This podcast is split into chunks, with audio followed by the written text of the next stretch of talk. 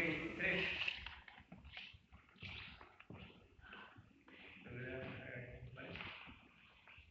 Tres, dos, uno. Listo. Hola, buenas noches amigos de Escuchatec. El día de hoy vamos a tener una pequeña entrevista con la doctora Socorro Rivera Casales, quien es una profesora del Instituto Tecnológico de Iztapalapa y nos va a estar comentando un proyecto muy interesante que tiene. Y bueno, eh, para poder eh, dar el preámbulo, le voy a preguntar a la maestra. Doctora, por favor, ¿puede comentarnos quién es eh, la doctora Socorro? Primero, muchísimas gracias por la invitación. Es un gusto compartir estos momentos con ustedes. Pues yo soy un ser humano como cualquiera de ustedes, que luchamos por estudiar y venimos pues de familias trabajadoras, que estudiamos en escuelas de gobierno becados y que la pasión por estudiar y por la investigación fue la que nos lleva a tomar proyectos que tengamos que difundir y compartir, sobre todo con la población cercana, nacional e internacional. Okay.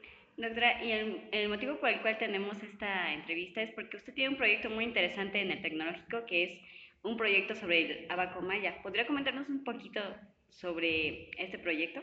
Bueno, los antecedentes son los siguientes. Yo creo que en el transcurso de los estudios de posgrado, eh, la investigación del doctorado fue el descubrimiento de la etnomatemática mediada por la herramienta didáctica llamada el abaco Nepothuatzinsi.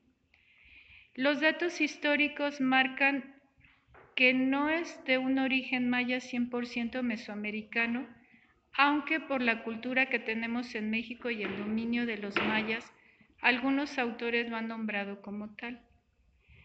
Pero el objetivo principal es rescatar la identidad de México, recordar que antes de la institución que pertenecemos, somos mexicanos y un problema en educación que se vio en la, investigación tristemente es que en las nuevas reformas educativas se perdió historia de México, sobre todo la prehispánica.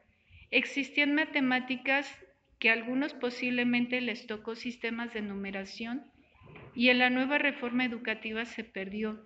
Y parte de un objetivo principal de este proyecto es rescatar nuestra cultura, nuestra tradición, la etnomatemática es sumamente apasionante porque en ella involucra historia, mitos, costumbres, la matemática, nuestras religiones, nuestros usos, la vestimenta, la danza. Entonces, yo creo que es muy importante el rescatar y sentir que es nuestro, que es mexicano y que se tiene que compartir con orgullo e identidad porque es nuestra nacionalidad. Y bueno, muy interesante, la verdad es que creo que esto de rescatar nuestras raíces es muy importante, principalmente en lo que es la educación y creo que es el camino para ello. ¿Nos podría platicar un poquito o explicar un poco sobre el abaco? Claro que sí. Yo con el paso del tiempo, la verdad, lo voy descubriendo cada día más. Descubrí que los prehispánicos todo lo que hacían tenía un porqué, no nada más hacían las cosas a la ligera. Cada una de sus partes es, es un porqué. Por ejemplo, la primera es que la numeración maya es en base 20 y era en, en, en vertical. Entonces los números eran punto y raya y cada nivel tenía una numeración diferente que era 20 a la 0, 20 a la 1, 20 a la 2, así sucesivamente. Y aquí viene una pequeña historia y un mito que decían que era de forma ascendente porque una planta muy representativa en México es el maíz y el maíz crece de forma ascendente hacia el sol. Entonces parte de una filosofía que tenían los prehispánicos es que nosotros debemos ser siempre ascendentes y creer hacia el sol, o sea, siempre brillar. Y también aquí viene otra relación muy importante que son los huipiles, que es una vestimenta mexicana sumamente valiosa, tristemente en el extranjero y no en México y muchos huipiles en el bordado que tienen en el cuello representan también los rayos del sol, que siempre es iluminación hacia arriba. Y esa filosofía yo creo que la necesitamos rescatar muchos de nosotros, porque por la mercadotecnia a veces nos queremos sentir menos que otros países y en otros lugares. y sabiendo que los extranjeros nos llamaron la raza de bronce, y si era era por algo, y siempre creer que es forma ascendente. Bueno, este es un preámbulo de un poquito de historia y mitos, que es parte de la definición de etnomatemática. También otra cosa que tenían es que pueden preguntar por qué son tres hileras, y trae una relación con la anatomía del cuerpo, porque el cuerpo pues se basa en dos tobillos, dos rodillas, dos ingles, dos codos, dos muñecas, dos hombros y obviamente el cuello. Y eso nos crea 13 articulaciones importantes del cuello. Entonces también aquí se podrían crear investigaciones en la parte anatómica. Si nosotros lo ponemos en una forma vertical, este está constituido en cuatro etapas y que este la base es el calendario lunar, no el gregoriano que utilizamos y que en la conquista fue el que llegó a nosotros y que curiosamente tiene muchísima precisión. Y estas cuatro, cuatro etapas nos marcan las cuatro estaciones del año y también el ciclo de siembra y cosecha de, de cada una de las semillas más importantes prehispánicas, que son cuatro, que se dice que es el maíz, el frijol, el amaranto y la chía. También, pues aquí les voy a platicar una anécdota. Cuando yo me embaracé y veía el conteo de las semanas, siempre estaba como desfasada o creía que estaba mal. Y qué curioso que hasta que empecé a estudiar lo del abaco y lo que era el calendario lunar, me di cuenta que el embarazo está medido en semanas lunares, no en semanas gregorianas de nuestro calendario. Y las cuentas que están arriba, pues es el ciclo del embarazo. Entonces, todo lo que hacían trae un significado bien importante y siguen investigadores intentando rescatar de una forma formal. Aquí es muy importante mencionar esto, porque los que van a escuchar este podcast, pues son estudiantes que quieren superarse. Y existe una educación formal, informal, y la autora Cami lo dice. La educación formal es institucional. La educación informal es la que aprendemos de boca en boca de nuestra familia, de usos y costumbres. Hay muy poca educación formal con respecto al abaco. Son muy pocos los investigadores que lo han difundido con rescates teóricos y de investigaciones. Y aquí también se invita a que muchos se involucren y rescaten esta herramienta, dando a conocer a México con el orgullo y grandeza que pues nuestros abuelos, nuestros papás y muchos de nuestros familiares de provincia nos los hacen saber que México tiene mucha grandeza y es grande. Y también es triste reconocer que el extranjero lo ve y nosotros no lo queremos ver. Bueno, esta es una de tantas, maestra. Sí, no, muchísimas gracias, maestra, por la explicación de lo del abaco. La verdad es que es muy interesante y creo que muchos desconocemos en qué consistía. De hecho, todo lo que acaba de comentar creo que nos va a resultar muy interesante para el público de Escuchatec. Y bueno, también quiero eh, preguntarle algo más. Em, ¿De dónde surge la idea de usted para aplicarlo aquí en el Tecnológico de Iztapalapa? Porque sé que estuvo trabajando con sus estudiantes y sé que sigue trabajando en este proyecto. ¿Por qué se le ocurrió que sería buena idea aquí implementarlo en el Tecnológico de Iztapalapa? ¿Y cuál cree que es el futuro del proyecto aquí? Bueno, esa es una pregunta sumamente interesante. El primero, ¿por qué compartirlo? Porque las materias que me gusta dar es fundamentos de investigación, taller de investigación y taller de investigación 2, donde ahí no solamente es darle la parte teórica a los alumnos, sino sacar un proyecto con respecto a educación, porque ellos se están educando y es importante no solamente darles la parte teórica, sino también transmitirles que se hagan proyectos. También otra cosa que se comentó con el doctor Ake, el director anterior, que él es pues de Yucatán y Yucatán es maya, y que también de ahí se intentó una fusión todavía mayor porque los tecnológicos son muchos a nivel provincia y muchos traen mucha tradición, entonces el llegar por sus usos y costumbres y rescatar algo, creo que va a ser más grandioso y más valorado. Y también otro punto, yo creo que toda investigación que se haga, por pequeña o grande que sea, primero uno tiene que tener la pasión y el gusto. Y sobre todo no dejarla en el baúl de los recuerdos, sino poderla transmitir de la mejor manera a ustedes.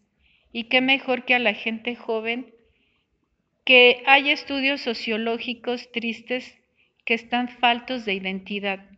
La mercadotecnia ha dominado tanto que muchos creen más un lujo presumir unos tenis de cierta marca, unas playeras, que lo que es realmente de México.